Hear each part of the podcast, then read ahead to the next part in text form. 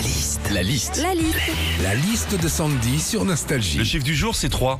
On est indécis en moyenne 3 fois par jour. Alors justement, qu'est-ce qu'on vit quand on ne sait pas prendre de décision, Sandy?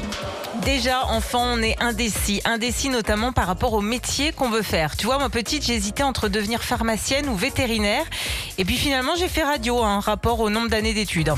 Quand on est indécis, ça veut dire qu'on a peur de prendre des risques. Alors il y a risque et risque. hein. Hésiter de faire atterrir un avion par des vents à 150 km/h, ça c'est un vrai risque. Hésiter en fin de repas entre un bout de comté et un bout de chèvre, il y a zéro risque. si on n'était pas assez indécis, des fois aussi il y a certains magazines qui nous foutent le doute. Là par exemple, tu vois, j'ai vu passer un article, c'était Diamant ou Saphir, quel bijou porter sur un yacht cet été? Hmm, J'hésite. Dans la vraie vie, ça donne méduse ou claquette que porter sur un zodiaque cet été. hein. Enfin, en temps normal, on est souvent indécis quand on veut aller au resto. On hésite toujours sur l'endroit où dîner. Italien, indien, mexicain, on se tâte. Après, en ce moment, c'est pareil. hein. Si tu veux dîner dans un endroit un peu exotique, bah c'est pas évident de choisir. hein. La buanderie ou le cellier? Retrouvez Philippe et Sandy, 6h-9h sur Nostalgie.